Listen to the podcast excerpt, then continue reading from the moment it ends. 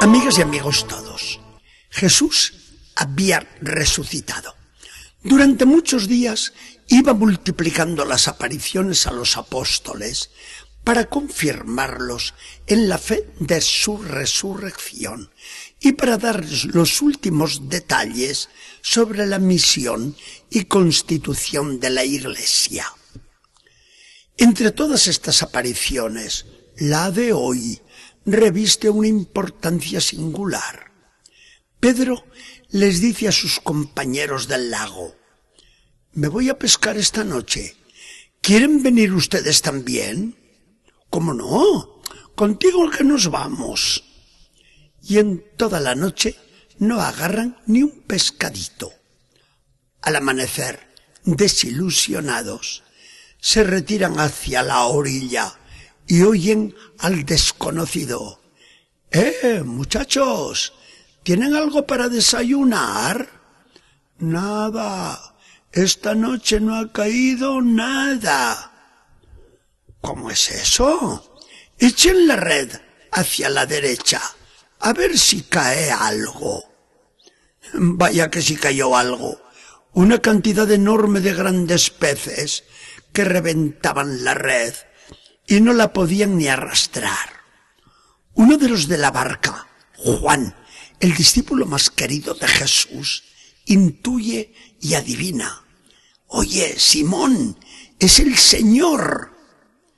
Pedro que lo oye, se lanza al agua sin más, atraviesa nadando los cien metros que le separan de la orilla y espera junto a Jesús que los demás arrastren la red cargada con tal botín.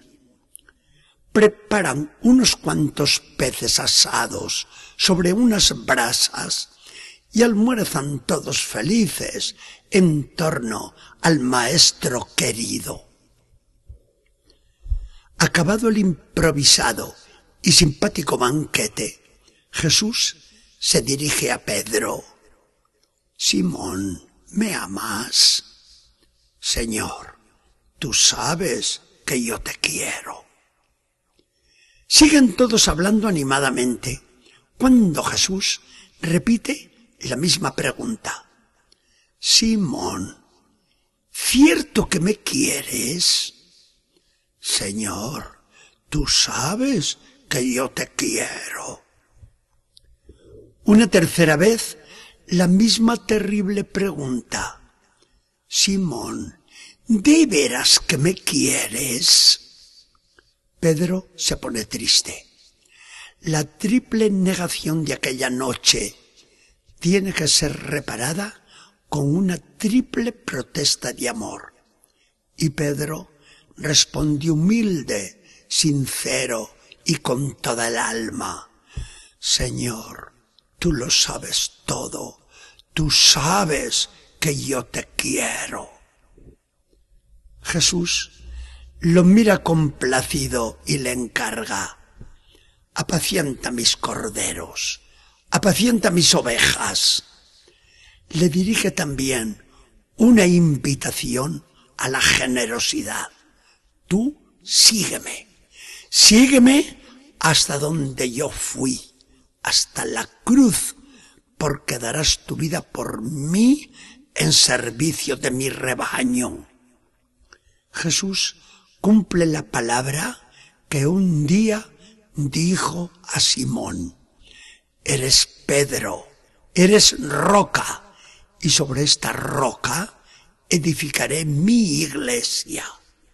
Hoy le confiere el primado sobre toda la iglesia sobre los fieles y sobre los demás pastores. Pedro y su sucesor el Papa conducirá, gobernará y pastoreará la Iglesia, rebaño de Cristo. Esta última página de Juan es uno de los evangelios más ricos y más importantes. Juan lo escribe en las postrimerías de su vida, cuando ya la Iglesia es una institución. Bastantes años después que había muerto Pedro crucificado en Roma y había tenido ya varios sucesores en el pontificado de esa iglesia madre.